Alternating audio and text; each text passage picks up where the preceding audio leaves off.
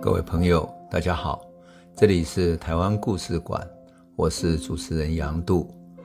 这里有我们的生命故事，这里也有我们成长的记忆，以及我们对历史的温情与敬意。欢迎您收听。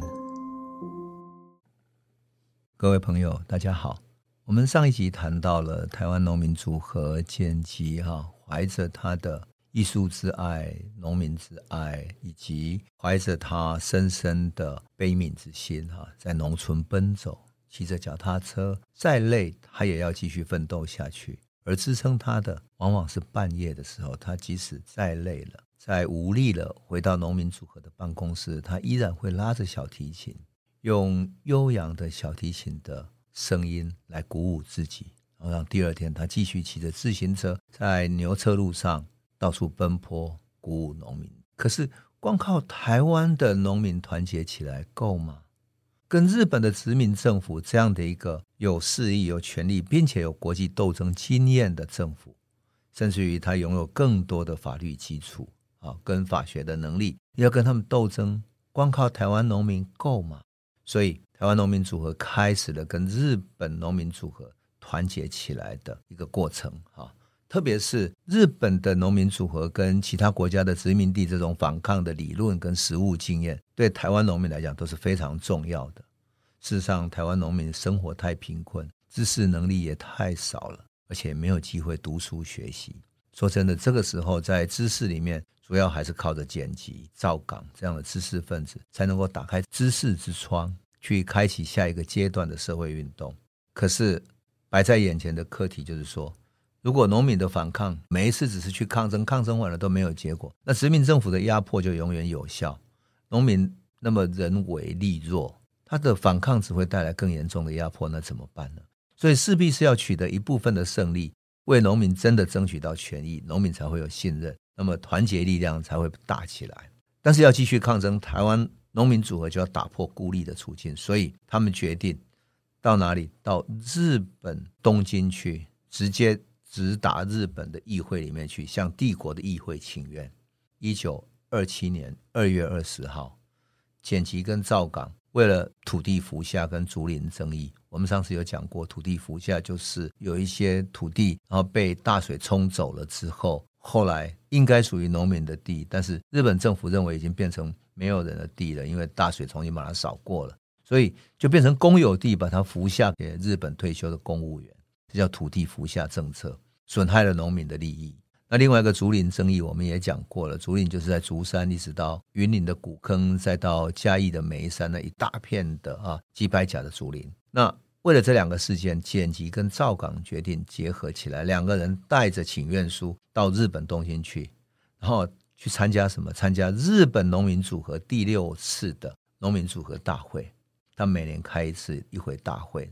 大会结束之后，农民组合的干部带着他们直接想要去拜访日本的农业部长，还有议员等等的。那么他们向帝国的议会去请愿，但是去请愿的时候，没有一个人出来接受他们的请愿书，只有一个议员叫青睐一郎的，在三月十二号的时候，帮简吉他们向日本的众议院提出请愿书。当然，因为日本的官员哈。政府官员没有出席，所以也没有任何结果。可这一趟日本行哈，使得简吉目睹日本风起云涌的农民运动，特别是拜访日本农民组合跟劳动党，这就跟日本的左翼团体建立了一个结盟的关系。这种结盟关系使得包括日本的共产党、农民组合、工会等等的都跟他们认识了。那么日本社会运动健将的十三个人，包括布施诚志、谷屋真雄等等。都允诺要担任台湾农民组合的顾问，所以这段是非常珍贵的一个历史哈。当然，请愿书的内容呃也留在了日本总督府警察严格制里面。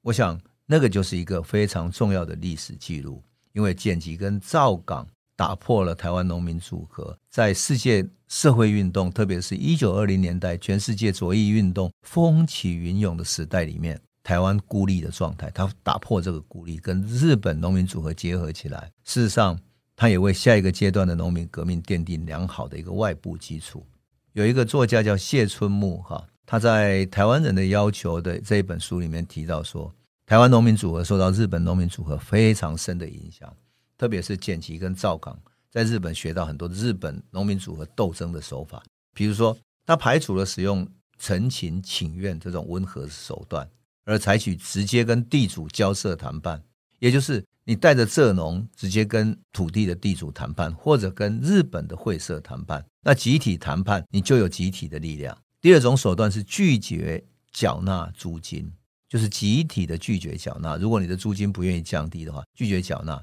第三个呢，隐藏已经收割的稻作，比如说稻子或者甘蔗，你把它隐藏起来，或者采取的非法的手段，就是去偷回被企业或者被地主扣押的那些物品。甚至于设立假债权等等各种现代性的法律的手段，日本这些律师都交给简吉跟赵冈，所以他们两个人回来之后就到处去演讲，什么演讲？日本农民运动、日本农民组合，让台湾农民知道日本的农民是怎么跟日本的政府来斗争的、来对抗的。所以从一九二六、二七年、二八年之间，台湾农民组合迈向另外一个新的高峰。那这一趟行程里面，也让简吉认识了一个日本律师，叫谷屋真雄。谷屋真雄其实就是日本帮助农民非常重要的一个律师，他称之为为农民奋斗的几个斗士之一。那谷屋真雄后来来到了台湾，为什么？因为一九二八年日本开始展开了对于左翼运动、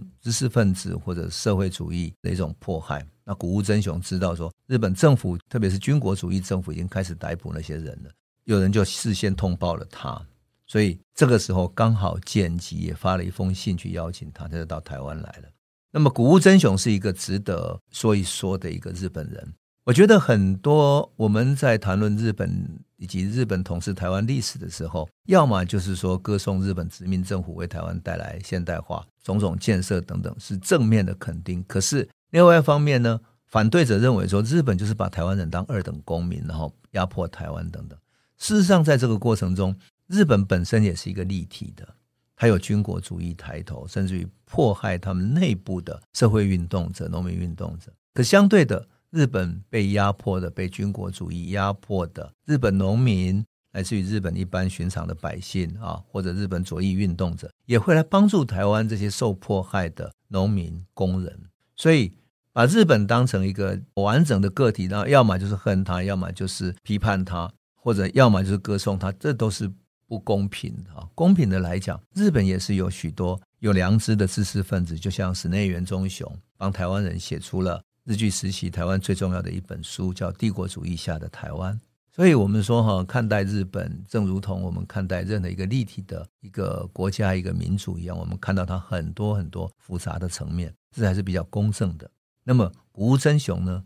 他是在一九二一年哈。日本成立自由法曹团的时候，他当上律师的，就是一九二一年，也就是文化协会成立的那一年嘛。日本成立了一个自由法曹团，就是愿意帮助农民打官司的自由法曹团。在此之前，哈，他在家乡的山梨县，谷物真雄是从事农民运动的。一九二零年的时候，哈，他在信州，就是现在长野县跟甲州，就山梨县这里，哈，这里呢下了一场大霜。把附近的桑树全部通通冻得漆黑枯死了。结果这一带的农户是靠着养蚕为生的，所以他们分文未得，一年之内全部收入都没有。可是契约书上面，他们还是佃农。契约书上面明文规定说，不管是否有天灾人祸，田地的租金必须如期缴纳。所以不少农户为了交纳田租，只好出卖他的女儿，或者让儿子去当佣人，那这样来还债。那个时候，谷屋真雄还是明治大学的学生，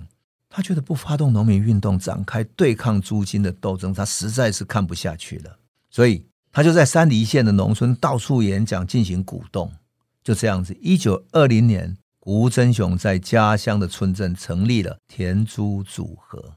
整个农民都碰到同样的困难嘛，这些养蚕的农户碰到困难，所以田租组合像野火春风一样的迅速燎原。在全县境内展开来，那么甚至于成立了一个县级的联合组织。所以这个谷屋真雄只上了三天的大学之后就没上了。实际上一直在搞农民运动。可是如果交不起田租，两年的契约过后，土地还是要被没收嘛。所以这些农民请的律师只是没完没了的一直要钱，都不为农民办事情，所以谷物真雄就生气了。他想，好吧，我自告奋勇，决心要当律师，帮农民办实事。结果他发奋读书，他真的就考取了律师资格。所以他就在演讲会上说：“土地是日本领土的一部分，它不是地主所有的，而是属于日本的，应该由全体日本国民有效利用。”大家都赞同他的说法。他当了律师之后，他就一直在帮农民跟工人打诉讼，为他们办事情。后来哈，谷物真雄在晚年回到日本去了嘛哈，